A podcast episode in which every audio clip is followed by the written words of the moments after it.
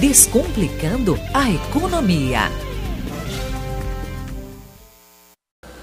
Olá, bom dia! Os noticiários da economia parecem otimistas com a boa notícia da segunda deflação do ano. Quando, de forma geral, os preços sobem, nós temos inflação. Mas quando eles caem, quando reduzem, a gente chama de deflação. Se em julho a deflação medida pelo IPCA foi de 0,68%, principalmente em razão das reduções de preços com os combustíveis, em agosto caiu mais 0,36%. Até junho, o IPCA acumulava 5,49%. Mas com essas duas quedas seguidas, a inflação está em 4,39% no ano, abaixo dos 5,67% medidos em agosto de 2021, mas muito acima do 0,7% de agosto de 2020. Lembrando que em 2020 houve deflação de 0,31% no mês de abril e de 0,38% em maio.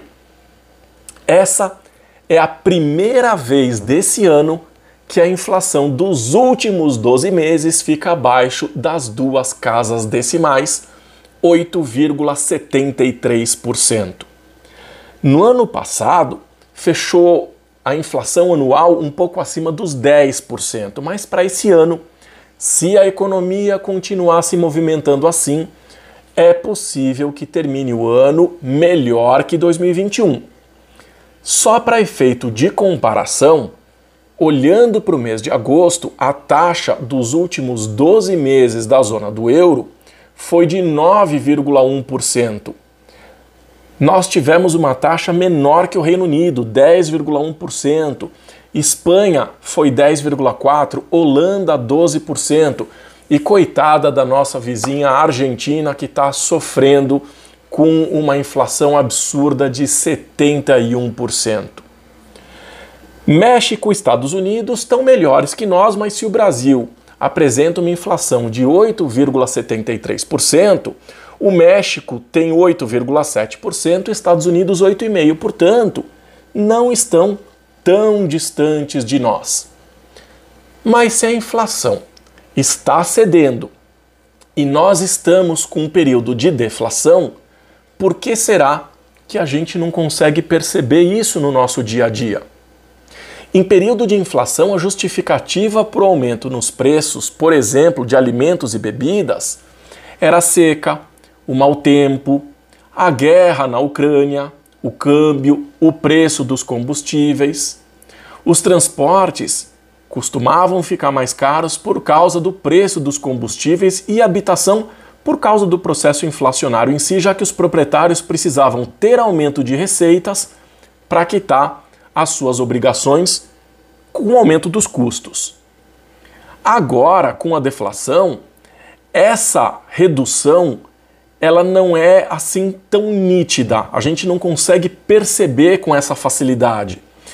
Porque a deflação ela se deu especialmente por causa da desoneração tributária do combustível, então houve uma redução dos impostos cobrados pelo governo. A Petrobras fez cortes nos preços dos combustíveis, então houve uma redução de preço lá nas refinarias e também houve queda nos preços internacionais do petróleo. Com a queda nos preços dos combustíveis, a tendência é uma redução no preço do frete e que deve se refletir nos preços de forma geral, mas a questão é que esse processo é lento, ele demora demais para chegar no consumidor final. E vamos combinar que o Brasil não é um país com uma cultura de redução de preços. A gente sempre espera uma alta. E a isso nós damos o nome de inflação por inércia. Não existe um motivo aparente, mas em função do medo de aumentos lá no futuro, em função do hábito de ver os preços subirem, os preços serem remarcados, a inflação vem. Ano de eleições, e a perspectiva não é de alta inflacionária. Mas fica a dúvida: um novo governo vai fazer a reforma tributária? Vai fazer reforma administrativa?